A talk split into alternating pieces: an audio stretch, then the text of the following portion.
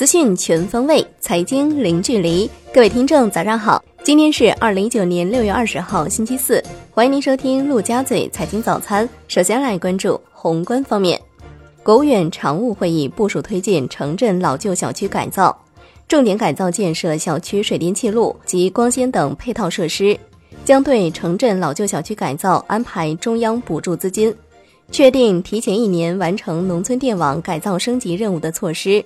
要求巩固提高农村饮水安全水平，建立合理的水价形成和水费收缴机制，启动编制下一步农村供水规划。中共中央办公厅印发《关于鼓励引导人才向艰苦边远地区和基层一线流动的意见》，鼓励艰苦边远地区和基层一线依托本地特有自然人文资源、特色优势产业和有关科研项目，积极打造事业平台。让各类人才干事有舞台，创业有机会，发展有空间。央行周二开展四百亿元十四天期逆回购操作，两千四百亿元 MLF 操作。当天有两千亿元 MLF、一百五十亿元逆回购到期，净投放六百五十亿元。当天 s h i b o 多数下行，隔夜报百分之一点四四七，下行十五点四个基点。阿里巴巴世界电子贸易平台全球创新中心落户义乌，义乌市委书记林毅表示，义乌也是跨境电商综市区，正在争取自贸区，义乌的自贸区可以和阿里一起干。来关注国内股市，上证综指收盘涨近百分之零点九六，重返两千九百点；深证成指涨百分之一点三八，创业板指涨百分之零点九八。万德全 A 涨百分之一点四二，两市成交额突破五千亿元，创一周新高。北向资金净流入四十九点二三亿元。香港恒生指数收盘涨百分之二点五六，国企指数涨百分之二点四五，红筹指数涨百分之一点九三。全天大市成交一千零五十一点四九亿港元。证监会同意天准科技科创板 IPO 注册，科创板五家公司首发全部过会。分别是乐新科技、新迈医疗、安恒信息、荣拜科技、光峰科技。科创板上市委六月二十八号审核世纪空间、沃尔德科、金城股份、嘉源科技首发申请。证监会已接收邮储银行 IPO 材料，邮储银行日前公告，银保监会原则同意公司首次公开发行 A 股股票并上市。香港证监会表示，正在与港交所共同检讨市场波动调节机制，并正在研究是否为市场引入熔断机制。港交所将在适当时候展开公众咨询。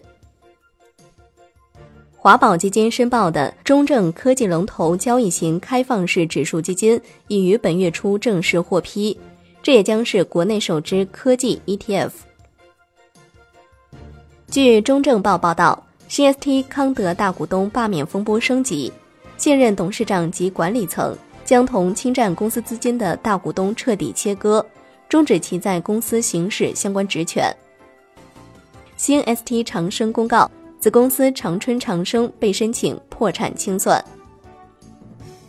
金融方面，证监会明确创投基金享受税收优惠六大条件，其中包括存续期限不短于七年。实缴资本不低于三千万元，或者首期实缴资本不低于一千万元，且全体投资者承诺在工商注册后五年内实缴资本不低于三千万元，未从事担保业务和房地产业务。来关注楼市方面，中国经营报的消息，住房租赁条例年内出台存疑。中国房地产估价师与房地产经纪人学会会长杜鹃。并未提到住房租赁条例的立法准备在今年出台，只是表示目前正在推动租赁条例的立法，以及主管部门正在起草拟今年出台加强房地产中介行业管理的法律法规。海外方面，美联储维持联邦基金利率在百分之二点二五至百分之二点五不变，符合预期。FOMC 声明，不确定性增加，密切关注将发布的信息，将正确行动。总体和核心通胀都将低于百分之二，缩表如计划进行。美联储主席鲍威尔新闻发布会要点：第一，对政策声明作出重大调整，将采取适当措施维持扩张。第二，缩表按计划接近尾声，可能会调整缩表政策。第三，点阵图首次发出降息信号，但尚未真正讨论降息规模。第四，我有四年任期，有意继续任职。第五，商界和农业合约对贸易的担忧加剧，金融市场的风险情绪恶化。第六。坚定实现百分之二的通胀目标，预计回升至百分之二的步伐放缓。来关注国际股市，美股小幅收高，联合健康收涨百分之一点八，领涨道指。截至收盘，道指涨百分之零点一五，标普五百指数涨百分之零点三，纳指涨百分之零点四二。欧洲三大股指多数收跌，法国 C C 四零指数收涨。商品方面。COMEX 黄金期货收涨百分之一点零一，创近三年以来收盘新高。COMEX 白银期货收涨百分之一点零五。Newmax 原油期货收涨百分之零点五。伦敦基本金属多数收跌，LME 期镍涨百分之一点四二。国内商品期货夜盘多数上涨，动力煤、橡胶、沥青、纸浆收跌。上海国际能源交易中心公告，自六月二十六号起。原油幺九零七合约的涨跌停板幅度由百分之八调整为百分之十。